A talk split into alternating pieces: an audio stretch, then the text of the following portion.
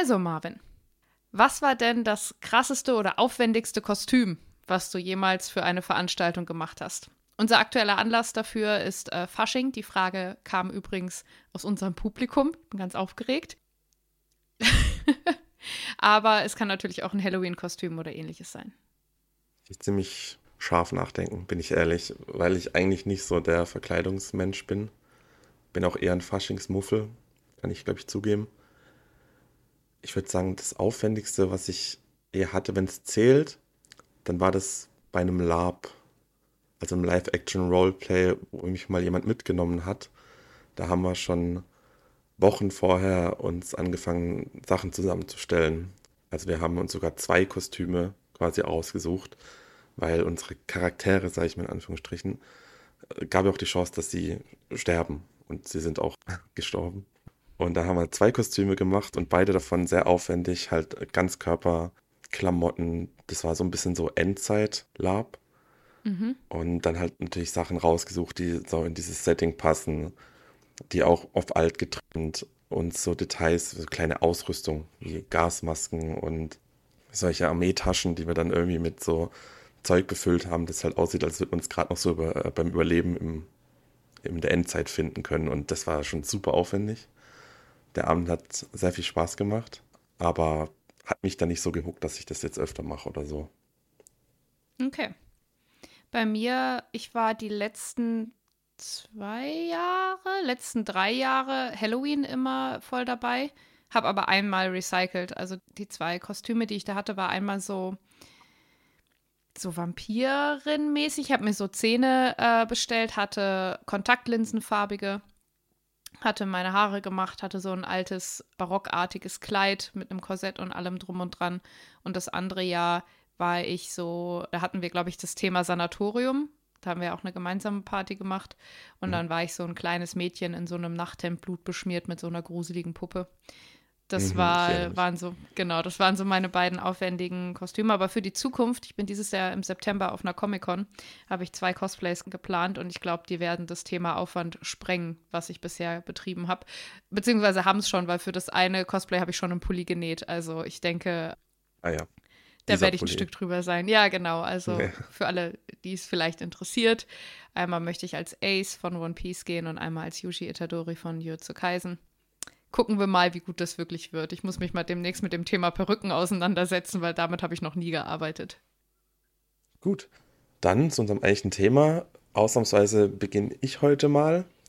Und zwar, wir behandeln heute die Zwischenspiele. Die ersten Zwischenspiele in unserem Buch. Das sind insgesamt drei Stück und das erste Zwischenspiel beginnt mit Ishik. Ishik ist ein Fischer am Rheinsee. Das Kapitel fängt folgendermaßen an. Ishik ist auf dem Rückweg von seinem Tageshandwerk. Wie gesagt, er ist Fischer. Er hat zwei Eimer über der Schulter, in denen sich die Fische, die er gefangen hat, befinden.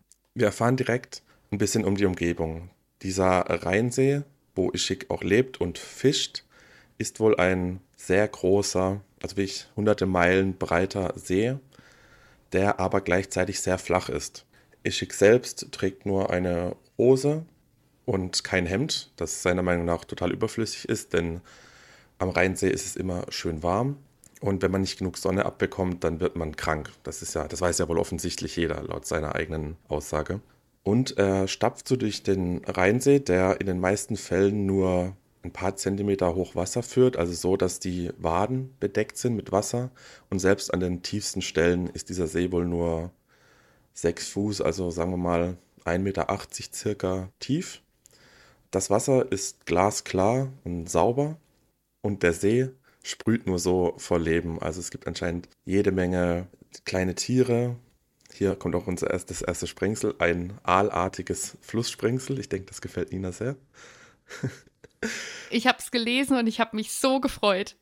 Mein Lieblingssprengsel ja. bisher, mit Abstand. Direkt ist ohne, ohne große Überlegungen, hat es direkt den ersten Platz auf meiner Liste eingenommen. Ich wusste vorher gar nicht, dass ich eine Liste habe. Vorher habe ich alle Sprengsel gleich betrachtet, aber jetzt habe ich eine Liste und an der ersten Stelle stehen die Flusssprengsel.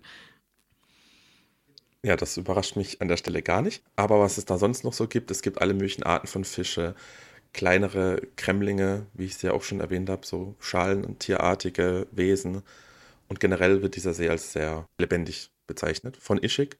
Und als er dann so mit seinem Tagesfang eben zurückläuft, er läuft sehr bedächtig, denn man weiß ja nie, ob man auf eine scharfe Felskante oder eine Stachelqualle treten könnte. Erfahren wir durch seinen inneren Monolog auch so ein bisschen was über ihn und seine Kultur. Also er in seinen Gedanken betet er immer zu Nu Ralik. Das ist wohl der Gott, den die Leute, wo er herkommt, anbeten. Und er denkt ein bisschen drüber nach. Er ist auf dem Weg zurück zu seinem Dorf und dort warten Fremde auf ihn. Vielleicht noch kurz dazu rein. Also in seinen Gedanken betet er oder fragt immer Unterstützung von Nuralik an. Aber wenn er redet, dann redet er immer von Wun Makak. Das ist mir da schon aufgefallen. Genau, also später redet er natürlich noch mehr. Im Moment ist er alleine unterwegs, aber in seinen Gedanken betet er immer zu Nuralik und laut aussprechen tut er aber Wu Manak. Oder Makak. so, bin ich ehrlich. Wun Makak. Ich habe es gerade noch offen, deshalb kann ich es gerade äh, ablesen. Ja, also ganz wilde Namen wieder direkt.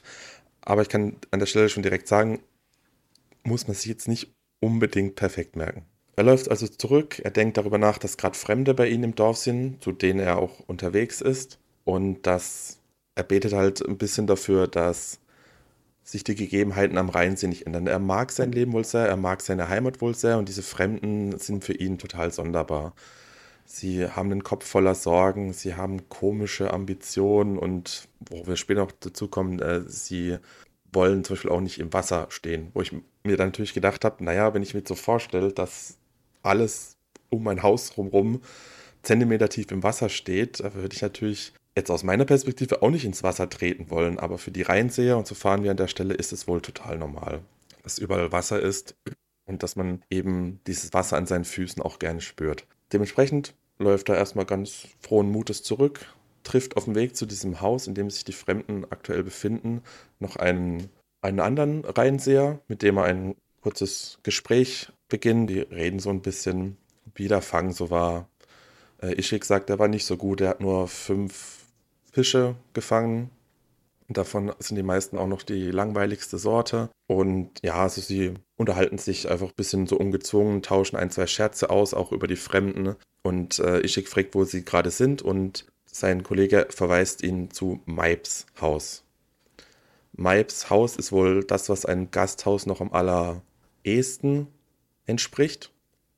Dazu vielleicht noch kurz gesagt, so ein Haus oder äh, so eine Siedlung im Rheinsee besteht eigentlich aus mehreren Hütten, die alle mehr oder weniger an der Wasseroberfläche oder sogar noch leicht darunter gebaut sind. Und die sind meilenweit, also vom ganzen Rheinsee, fast die einzigen Dinge, die aus dieser flachen Wasseroberfläche herausstechen. Ischik geht also zu Maibs Haus und dort angekommen erfahren wir nochmal direkt was über, ich sag mal, Ischik und seine Beziehungen. Zum Beispiel zu Maib. Maib ist eine Frau, die wohl schon länger versucht, drückt man das aus, Ischik den Hof zu machen. Also in seiner eigenen Aussage zufolge versucht sie schon seit mehreren Jahren, ihn einzufangen, indem sie ihm immer Suppe anbietet und wohl in irgendeiner Art freundlich zu ihm ist. Er will sich aber eigentlich gar nicht, ich sag mal, einfangen lassen. Er möchte ungebunden sein, denn wenn er sesshaft werden würde, könnte er nicht mehr so gut fischen. Also Ischik ist schon ein, ich sag mal, aus unserer Perspektive ein sehr einfacher Charakter. Er liebt das Leben am Rheinsee, er liebt seine Heimat, er mag das Fischen oder er liebt das Fischen. Und das, damit ist wohl alles geklärt. Mehr braucht es nicht für ihn zum Leben. Dementsprechend wirken auch Leute, die mehr oder andere Sorgen haben, für ihn auch ein bisschen komisch. Diese komischen Leute sind diese drei Personen, die noch in dem Haus anwesend sind, neben Maib und Ishik. Dazu aber gleich, Maib bietet ihm erstmal was zu essen an und Ishik will nicht direkt in ihrer Schuld stehen, dementsprechend bietet er ihr direkt einen Fisch an, den er gefangen hat. Einer von den Fischen, die er gefangen ist nämlich ein seltener, der wohl äh, Gebrechen lindert über mehrere Monate hinweg und auch gleichzeitig wohl dafür sorgen kann, dass man vorhersagen kann, wann Freunde zu Besuch kommen. Was natürlich für uns alles wie ganz schön komisch klingt, aber das scheint wohl so ein Glaube eben zu sein, der Reinseher, dass manche Fische besondere Eigenschaften haben. Und weil Maib, so viel erfahren wir auch, an Gicht leidet, nimmt sie den Fisch natürlich gerne an, ist aber auch gleichzeitig ein bisschen verärgert, weil sie damit wieder tief in Ischiks Schuld steht. Und das findet sie natürlich nicht so toll und sie sagt wirklich laut zu ihm, wie soll ich dich denn je einfangen, Mann? Worauf er das halt lacht und sagt, naja, er will halt einfach weiter gut fischen gehen. So. Und es scheint wohl so ein bisschen die Beziehung zwischen den beiden zu sein. Aber viel wichtiger eigentlich, diese drei Personen, die da noch im Raum anwesend sind, sind keine reinen Seher, sondern sie werden beschrieben, zwei davon als Makabaki. Also das sind Personen, die weiter im westlichen Teil von Rosha leben, also ziemlich, also ein gutes Stück davon entfernt, wo unsere letzte Handlung gespielt hat.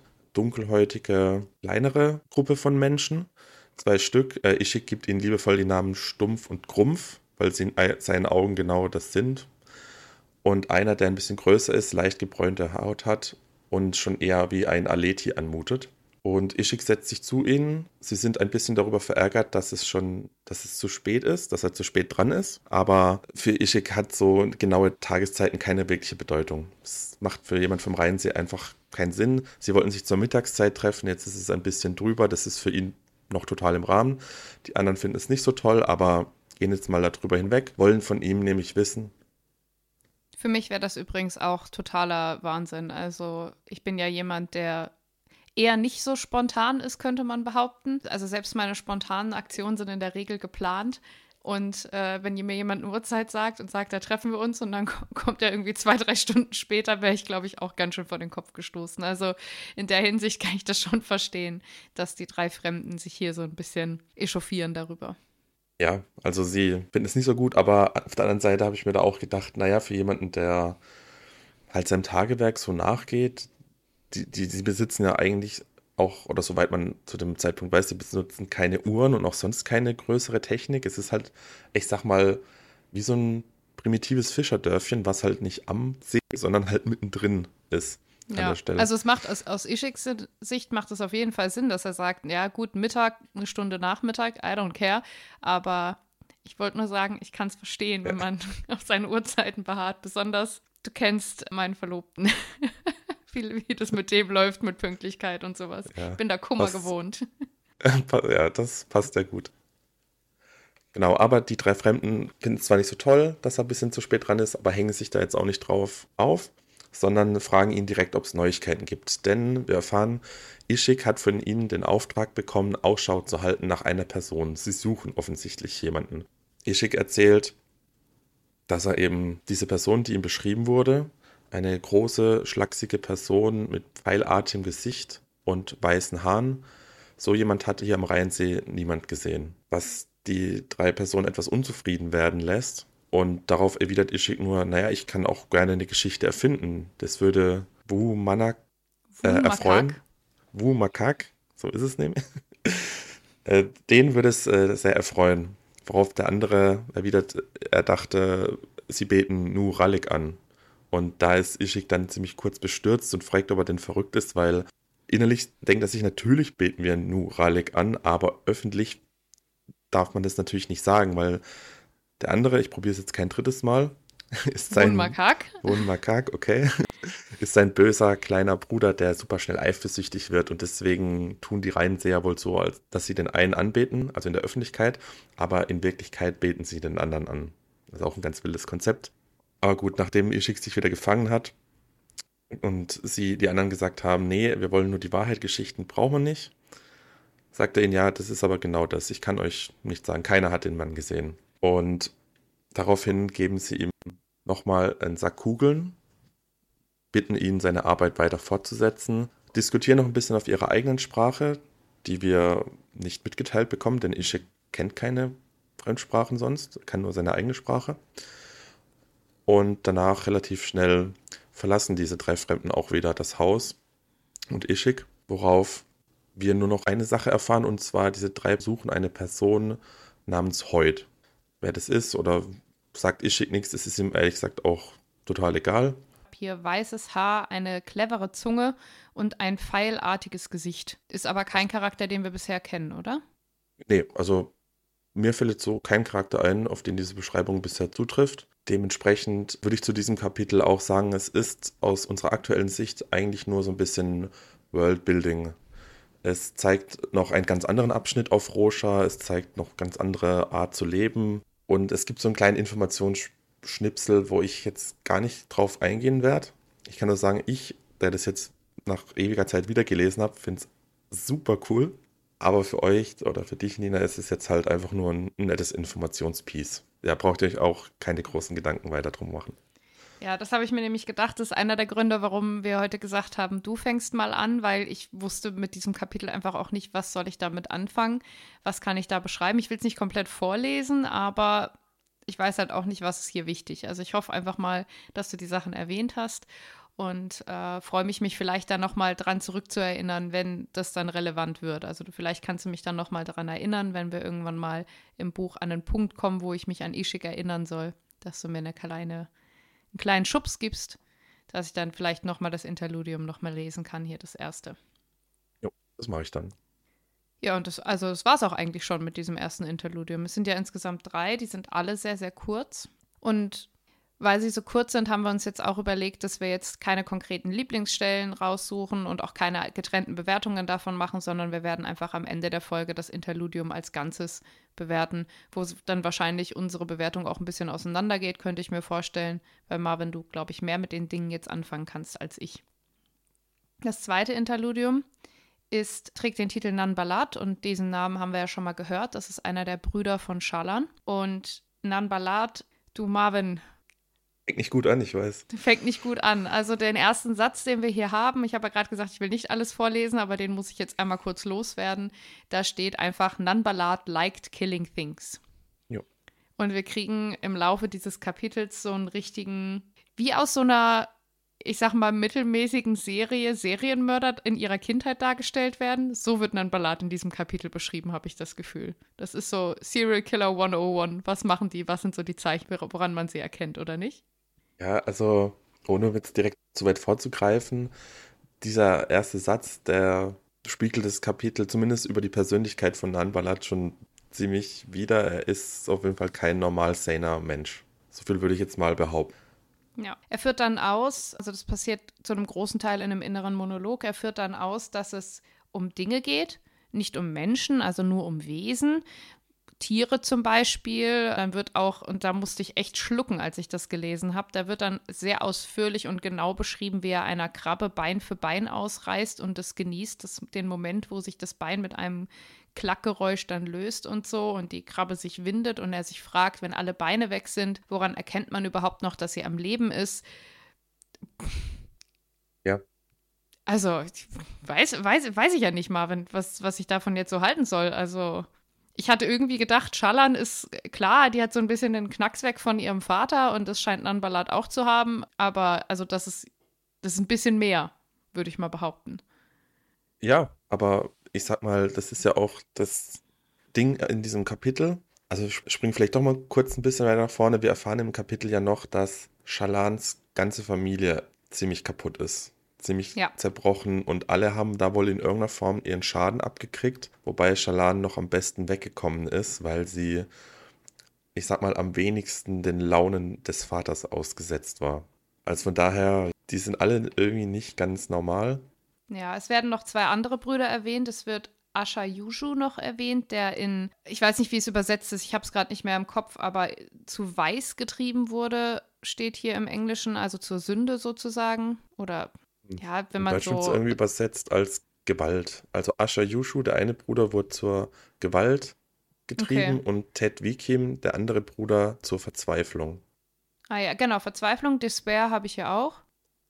Und dann gibt es ja noch, äh, noch einen Bruder, der erwähnt wird, der schon nicht mehr am Leben ist. Der Hellaran. Laut, genau, Hellaran, damals Nan Hellaran, was Nan ist wahrscheinlich sowas wie der Titel für den Erstgeborenen, für den Erben etc.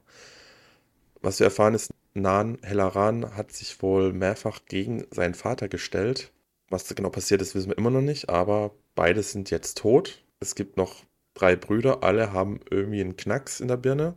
Und Shalan, die wohl die zurückhaltende, die scheueste und zarteste von ihren mhm. Geschwistern ist, die jetzt losgeschickt wurde, die mächtigste Frau der Welt quasi zu berauben. Genau, und wir haben auch hier, es wird zeitlich einmal kurz eingeordnet, Nanbalat denkt nämlich darüber nach, dass er Nachricht oder dass sie Nachricht von Shalan erhalten haben, dass der erste Schritt des Plans gelungen ist, also dass jetzt ein Mündel von Jasna ist. Also haben wir auch zeitlich ungefähr, ordnet sich das da ein, wo wir auch die anderen Geschichten eingeordnet haben bisher. Die scheinen ja alle irgendwie so ein bisschen zeitgleich zu passieren. Genau, und hier interessant ist, dass diese Nachricht mit einer Spannfeder gekommen ist.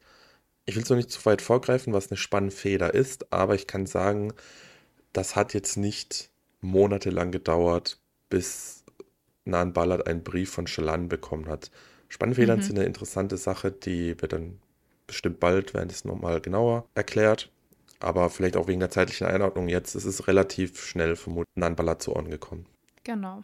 Ja, das ist auch hier wieder ein sehr kurzes Kapitel. Wir kriegen, wie gesagt, diesen einzigartigen Einblick in Nan Ballards Inneres und die Sachen, die er tut, um seinen eigenen Schmerz zu lindern. Äh, wir kriegen die zeitliche Einordnung und dann endet das Kapitel fast auf einer Art Cliffhanger, würde ich mal behaupten. Und zwar kommt Vikim, der Bruder der, oder Ted Vikim, der Bruder, der zur Verzweiflung getrieben wurde. Der hat sich anscheinend von seiner letzten depressiven Phase gerade erholt. Zumindest vermutet Nanbalat das, weil er auf den Beinen ist und ruft ihn aber zu sich und sagt, dass sie ein großes Problem haben. Und damit endet aber auch schon wieder das Kapitel. Also wir erfahren nicht weiter, wie das da geht, sondern kriegen echt nur diese kleine Momentaufnahme. Erwähnenswert an der Szenerie ist auf jeden Fall noch die Flora und Fauna. In der letzten Folge habe ich am Ende ja schon ein bisschen über Rosha an sich gesprochen. Hier in diesem Zwischenspiel wird nochmal einiges detaillierter erklärt. Zum Beispiel, wir befinden uns ja auf dem Davar-Anwesen in Jakewit was sich westlich von Aletka befindet. Das, dazwischen gibt es wohl noch die Hornesser-Gipfel, auch ein interessanter Begriff, den man sich mal merken könnte. Und die Landschaft dort ist wohl sehr stark von allen möglichen rangartigen Pflanzen überwuchert, auch hier in dem Garten, wo Nanbalat gerade sitzt. Und wir bekommen nochmal ganz genau geschildert, wie das mit den Pflanzen so ist, dass diese Pflanzen sich eben bei Erschütterung oder etwaiger Annäherung durch was auch immer zurückziehen. Und so wird es auch beschrieben, wenn er durch den Garten läuft. Die Pflanzen schrecken vor ihm quasi zurück und nachdem er sich dann zum Beispiel also an einen anderen Ort geht und sich da wieder niederlässt, dass sie dann langsam wieder hervorkommen.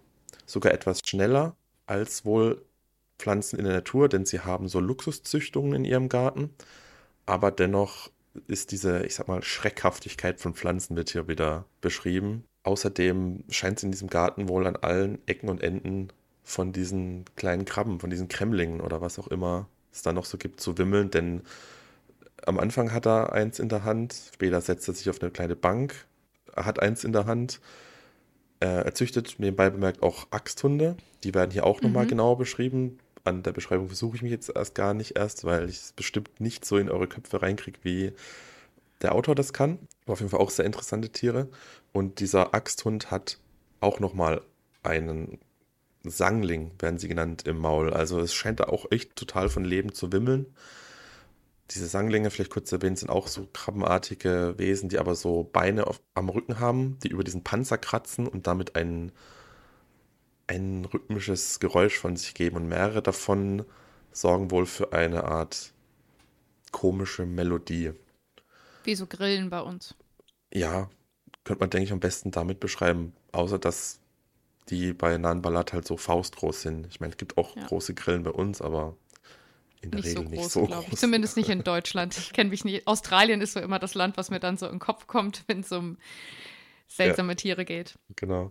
Aber auch den äh, Sangling, ich wollte gerade Skrangling sagen, Sangling nimmt er und reißt ihm nach und nach die Beine aus. Also die, die, die Axthündin, die es bringt, noch nicht rausgerissen hat. Und ich finde, also das ist eine Szene, wo mir nochmal ganz klar geworden ist, wie unsettling das ist, was Nanbalat da macht, weil die Tatsache, dass diese Axthündin mit diesem Tier, ich sag mal, relativ gewaltvoll umgeht, fühlt sich nicht so unangenehm an wie das, was Nanbalat macht, weil bei der Axthündin, das wird zwar als ein intelligentes Tier beschrieben, aber da hat man immer noch das Gefühl, das ist ein bisschen Instinkt. Das ist halt ein Tier, das auf die Jagd gegangen ist und das dann bringt und Nanbalat macht es aber wirklich mit voller Absicht, auch mit dem Ziel praktisch den Akt des, nicht nur den Akt des Tötens, sondern den Akt des Schmerzen hinzufügens den ersucht er und den versucht er auch zu genießen. Und das ist schon, ja. Ja, obwohl ich mir an der Stelle gar nicht sicher bin, ob diese Aktion nicht auch irgendwie das Verhalten von Nan Ballard widerspiegelt, weil sie hätte, wenn sie Hunger gehabt hätte, es ja auch schon lange aufbrechen können, um ja, das, zu stimmt. fressen, aber sie reißt ihm halt echt nach und nach die Beine aus und spielt dann so ein bisschen damit rum.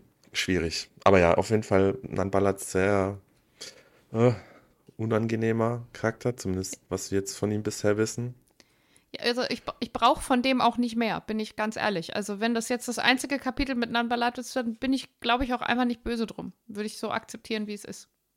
Ich glaube, es ist nicht zu viel gesagt, wenn ich dir erzähle, dass er jetzt eine größere Hauptrolle in naher Zukunft einnehmen wird. Also du wirst vor ihm sicher sein, erstmal.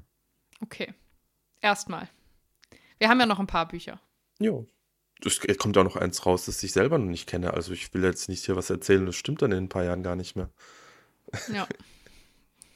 Das, das sind wir dann natürlich auch voll für verantwortlich, wenn wir jetzt was erzählen und dann kommt in fünf Jahren ein Buch raus und dann stimmt es nicht mehr, was wir hier gesagt haben, dann sollte man uns auf jeden Fall canceln. Definitiv. Wobei wir zum Glück nicht mehr fünf Jahre warten müssen, sondern wenn ich mich recht gerade erinnere, aber nagel mich auch nicht drauf fest, dass vielleicht sogar Ende dieses Jahres. Ende dieses Der- Jahres, weiß ich, soll der nächste Teil rauskommen. Ja, Sturmlicht 5. Aber das ist dann, glaube ich, nicht der letzte, oder? Das ist dann der fünfte und ich dachte, Sanderson arbeitet in der Regel mit Trilogien, oder? Nö, also das ist ganz wild gemischt bei dem Autor, sag ich mal. Es gibt viele Einzelbände, die schön waren, auch teilweise Novellen habe ich schon gelesen. Dann, Mhm. ich sag mal, bei der anderen ziemlich bekannten Reihe sind die Nebelgeborenen, da wurde in einer Trilogie gearbeitet, aber dann ist noch eine zweite Trilogie nachgekommen.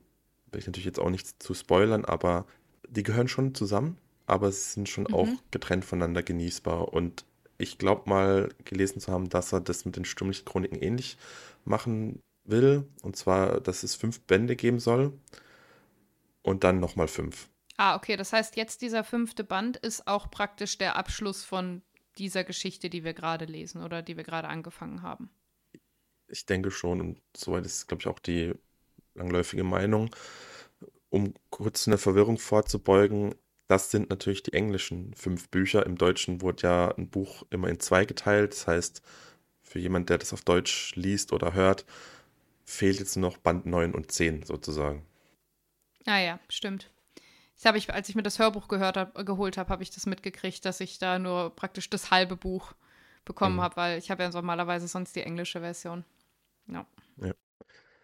Ich weiß nicht, ob ich schon mal erwähnt habe, aber diese Tatsache, dass immer in zwei Bücher getrennt wird, also für diejenigen, die es nicht wissen, ist meistens eben dadurch geschuldet, dass wenn man ein Buch von Englisch ins Deutsche übersetzt, circa 40 Prozent mehr hat.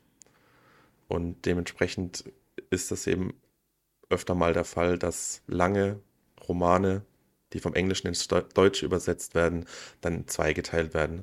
Oft auch glücklicherweise mit Rücksprache mit dem Autor, der dann von sich aus benennt, wo es denn zum Beispiel ein guter Punkt ist, wo man sagen könnte, okay, das, da könnte man cutten. 40 zur Info. Prozent? Das habe ich vorher nicht gewusst. Das kommt mir irgendwie ganz schön krass vor. Echt? Das ist so viel. Ich hab's, ich hab's jetzt nicht nachgerechnet, bin ich ehrlich, habe ich auch nur die Info mal irgendwo her, aber ich habe mich halt auch mal gefragt, woher das kommt, dass das öfter mal passiert, zumindest bei den Büchern, die ich halt so konsumiere. Und das scheint wohl Zeit. der Grund. Äh, ja, 13 zu 37 oder so. Ich finde auch 37 ist da so eine seltsame Zahl. Also 26 wäre das Doppelte, ja, aber die müssen ja irgendwo, Ja. irgendwo random Cuts gemacht haben. Also. Ich lese Ja. gerade eine Buchreihe, jetzt schweifen wir gerade komplett, ab, aber das muss ich jetzt auch noch mal kurz loswerden. Ich lese gerade eine Buchreihe, das war vorher eine Webnovel, die einfach praktisch umsonst hochgeladen wurde, eine chinesische, und das wurde dann aber gelicensed von halt einem amerikanischen Publisherhaus und die haben dann die Übersetzung und so weiter und so fort. Auf jeden Fall sind das acht Bücher, aber die sind auch, wenn du mal da ein Buch gelesen hast, ist das, fühlt sich das nicht wie ein Buch an, weil es dadurch, dass es diese Webnovel war, eigentlich die ganze Zeit die Geschichte durchgeht. Das heißt, da ist dann auch völlig random ist dann das Buch um und du denkst dir, okay, aber das ist jetzt ja kein Abschluss von einem Buch gewesen. Das ist jetzt ja, muss jetzt ja direkt weitergehen. Deshalb ich bin auch sehr froh, dass ich das jetzt angefangen habe, als es schon alles fertig ist und alles fertig übersetzt ist, weil sonst hängt man halt wirklich mit einem kompletten Cliffhanger, weil man nach keinem Buch wirklich das Gefühl hatte, da ist jetzt irgendwie ein Abschluss hinten dran gewesen. Also ich bin jetzt gerade im fünften Buch. Ich hoffe, nach dem achten habe ich das Gefühl, dass da ein richtiger Abschluss kommt, weil, weil dann ja auch diese Webnovel rum war. Aber Ja. genau. Gut, aber apropos Cliffhanger, und somit versuche ich ziemlich an eine Überleitung. Wir lassen den Cliffhanger von Nanbalat zurück. Was genau da gerade los war, wissen wir nicht. erfahren wir auch nicht in naher Zukunft, schätze ich. Und das dritte Zwischenspiel ist mit Seth. Seth, genau. Sohn, Sohn Valano, den wir ja schon kennen. Genau, und diesmal haben wir nicht nur den Namen des Hauptcharakters als Kapiteltitel, sondern wir haben einen eigenen Kapiteltitel, nämlich Der Segen der Unwissenheit beziehungsweise The Glory of Ignorance. Und ich habe jetzt diesmal das erste Mal das Hörbuch gehört, wo Seth vorgekommen ist. Und in dem deutschen Hörbuch wird er Seth ausgesprochen, habe ich festgestellt, was mich total irritiert hat, weil in meinem Kopf war ich dann so, hä? Seth, so und so ein Valano, den kenne ich nicht.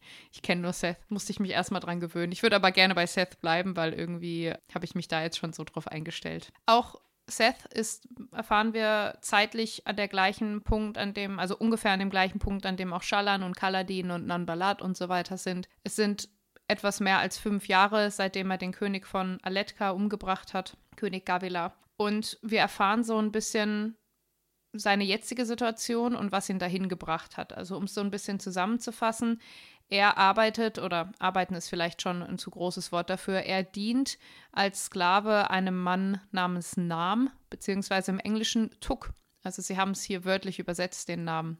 Also musste ich auch ein bisschen schmunzeln. Genau, ihm dient er als Sklave und die Szene, in die wir praktisch so reingeworfen werden, ist eine Szene in einem Gasthaus wo Tuck gegenüber anderen oder Namen gegenüber anderen Leuten vormacht, was für ein gehorsamer Diener Seth ist. Und zwar lässt er ihn verschiedene Sachen machen, lässt ihn aufstehen und sich hinsetzen, lässt ihn herumspringen, sagt sogar hier, schütte das Bier von dem anderen hier, der hier bei mir sitzt, über den Kopf, was aber von dem Typen gestopft wird. Der sagt dann, hey, das ist mein Bier, ne? Das will ich noch trinken. Ich möchte nicht, dass du das da über den Kopf schüttest dem. Und dann sagt Nam, okay, probieren wir was anderes. Schneid dir mal bitte den Arm auf. Da sind dann einige seiner Umsitzenden auch geschockt, aber Seth macht es einfach. Also er sieht da keinen Grund, sich dagegen zu wehren. Und Tuck bzw. Nam treibt es dann sogar so weit, dass er ihn auffordert, sich seine eigene Kehle durchzuschneiden. Er weiß aber jetzt hier schon, dass das nichts wird. Er macht es nämlich nur, um seinen Kumpan zu demonstrieren, dass dieser Seth oder dieser Shin Widerworte gibt. Und zwar sagt er, dass er was wir ja auch schon wissen, dass es ihm verboten ist, sich sein eigenes Leben zu nehmen und schneidet sich dementsprechend nicht die Kehle auf. Ist trotzdem eine Szene, finde ich, die sehr, sehr schwierig zu lesen ist, weil halt wirklich dieses Thema ist, wie unmenschlich hier Seth behandelt wird. Also wirklich wie einfach nur wie ein Gegenstand. Die Personen hier haben überhaupt gar kein Gefühl dafür, dass er unter Umständen eine Person, sage ich mal, im wahrsten Sinne des Wortes ist, mit Gefühlen und allem, was dazugehört ja, minimal muss man vielleicht einem von diesen Leuten noch äh, zugute halten, dass er Nan versucht äh, zu stoppen, nicht nur, als er sich die Kehle durchschneiden soll, sondern auch vorher schon, weil er ja auch, er sagt auch ein bisschen, dass das ist doch noch ein Kind, worauf wir auch nochmal mitgeteilt bekommen, dass, was ich in der letzten Folge ja schon erwähnt habe, Shin sind sehr klein, haben große Köpfe und große Augen, was sie halt sehr kindlich wirken lässt. Aber wir erfahren auch durch ein inneren Monologs Seth schon 35 Jahre alt ist. Genau. Ich habe übrigens bei der Beschreibung, ich weiß, du hattest das schon nochmal erwähnt, aber in dem Kapitel wird es ja wirklich nochmal beschrieben, wie so ein Shin standardmäßig aussieht.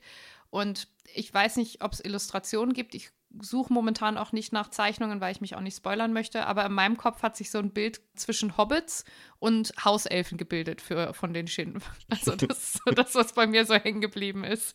Ich weiß nicht, wie akkurat das ist, aber so stelle ich sie mir gerade vor. das ist eine interessante Beschreibung. Ich finde es cool, aber ich hoffe, die haftet jetzt nicht auch in meinem Kopf. Ja, also ich habe ein bisschen eine andere. Ich habe eigentlich wie, also so von einem kleinen, glatzköpfigen Mensch in weißen Roben, der halt so unnatürlich große Augen hat, was halt dem Ganzen so einen leichten Grusel verleiht. So äh, hängt Seth bei mir ja, im Kopf, weil halt der. Die Hauselfen halt. Ja, aber. Wenn du dir Dobby anguckst oder Creature in den Filmen, die haben auch so riesige Augen. Das stimmt, ja. Die Nase hat es nicht in mein Bild reingeschafft, bin ich ehrlich. Ja, gut, die Nase brauche ich auch nicht unbedingt. Äh, und auch die riesigen Flappohren und ja. sowas, die es da hat, äh, die müssen auch nicht unbedingt sein, aber. Ja, aber ich glaube, das ist eine, ist eine gute Mischung, so in etwa.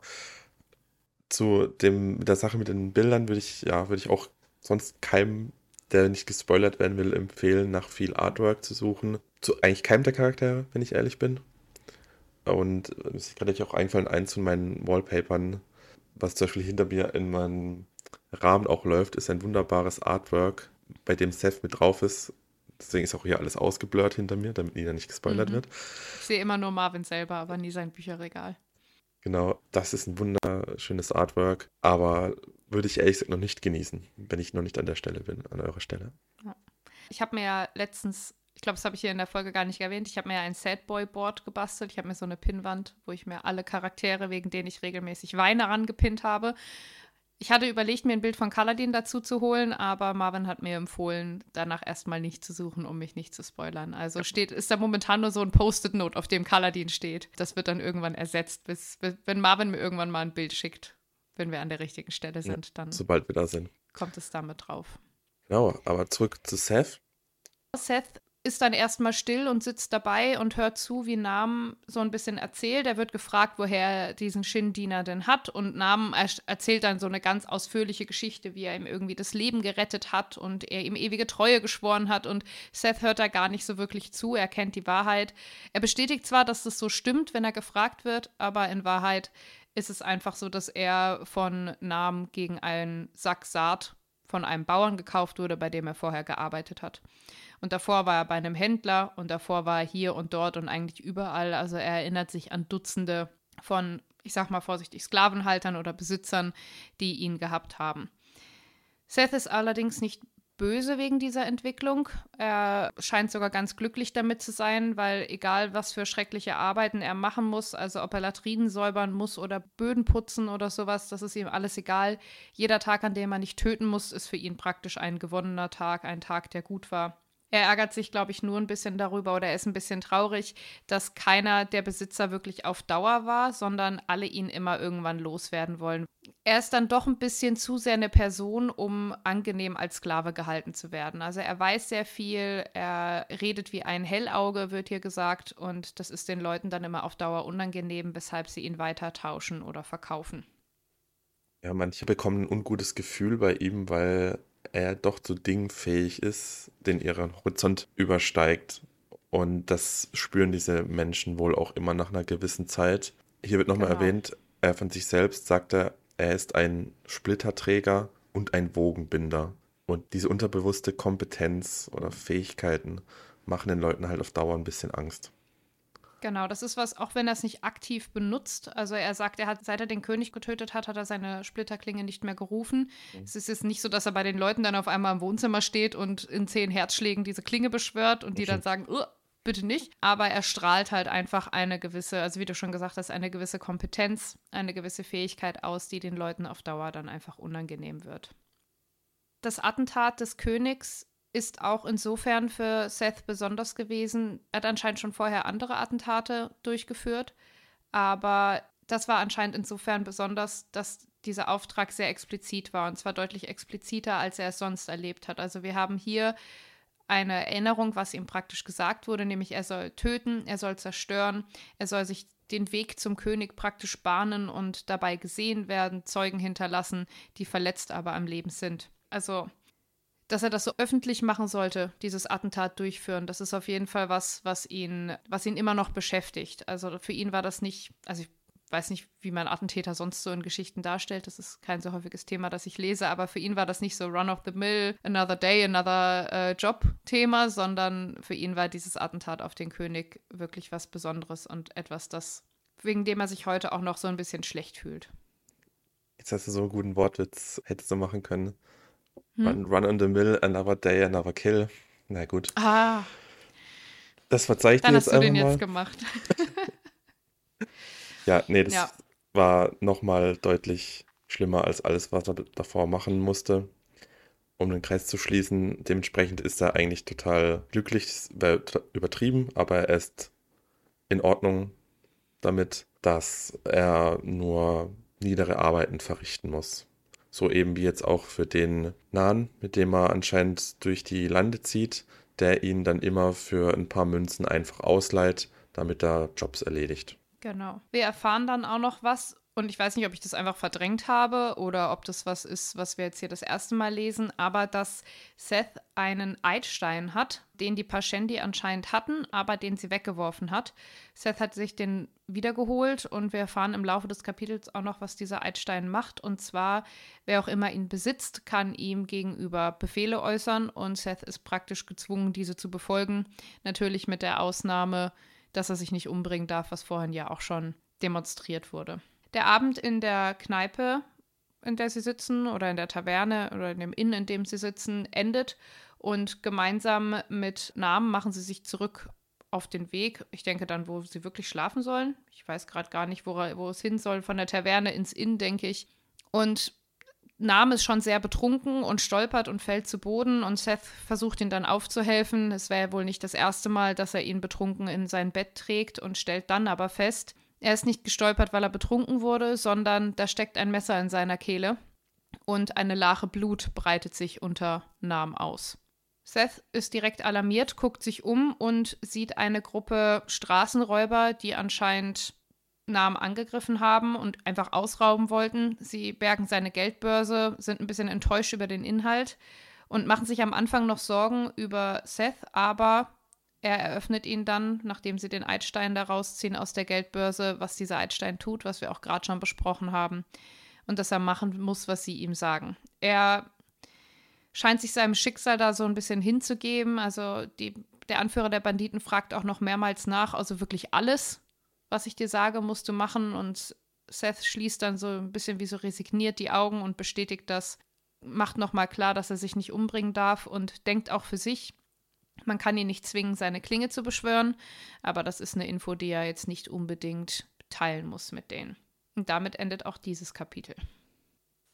Interessant an der Stelle ist auch, wie er es dem Banditen oder dem Straßenräuber mitteilt, dass er jetzt seinen Eidstein in der Hand hat. Er ist nämlich durch diesen Eid oder was auch immer ihn da bindet, auch gezwungen, dass sobald jemand Neues diesen Eidstein in die Hand nimmt, ihm mitzuteilen, dass es der Eidstein ist und dass der die Funktion hat, solange er diesen Stein in seinem Besitz hält, wird er alles tun, also so wie Nina du es gerade gesagt hast, aber er muss es halt sagen. Er darf, er darf nicht mal darauf hoffen, dass jemand diesen Eidstein nimmt und, und ihm keine Befehle gibt. Und so hat er oder jemand Ketten umgelegt, die ihn halt mehr oder weniger jetzt unendlich binden, weil selbst als er den als der Eidstein weggeworfen wurde von den Pashendi, als sie geflohen sind aus Aletka, musste er halt quasi am Rande oder am Wegesrand danach suchen. Und als er ihn dann quasi gefunden hat, ist der erste beste Händler, der vorbeigekommen ist, der hat ihn quasi dann erhalten. Also es gibt eigentlich kein Szenario für Seth, wie er sich aus selbst auferlegten oder gezwungenen Sklaverei befreien kann. Das wollte ich nochmal erwähnt haben, das ist sehr interessant. Ja, genau. Damit endet das Zwischenspiel.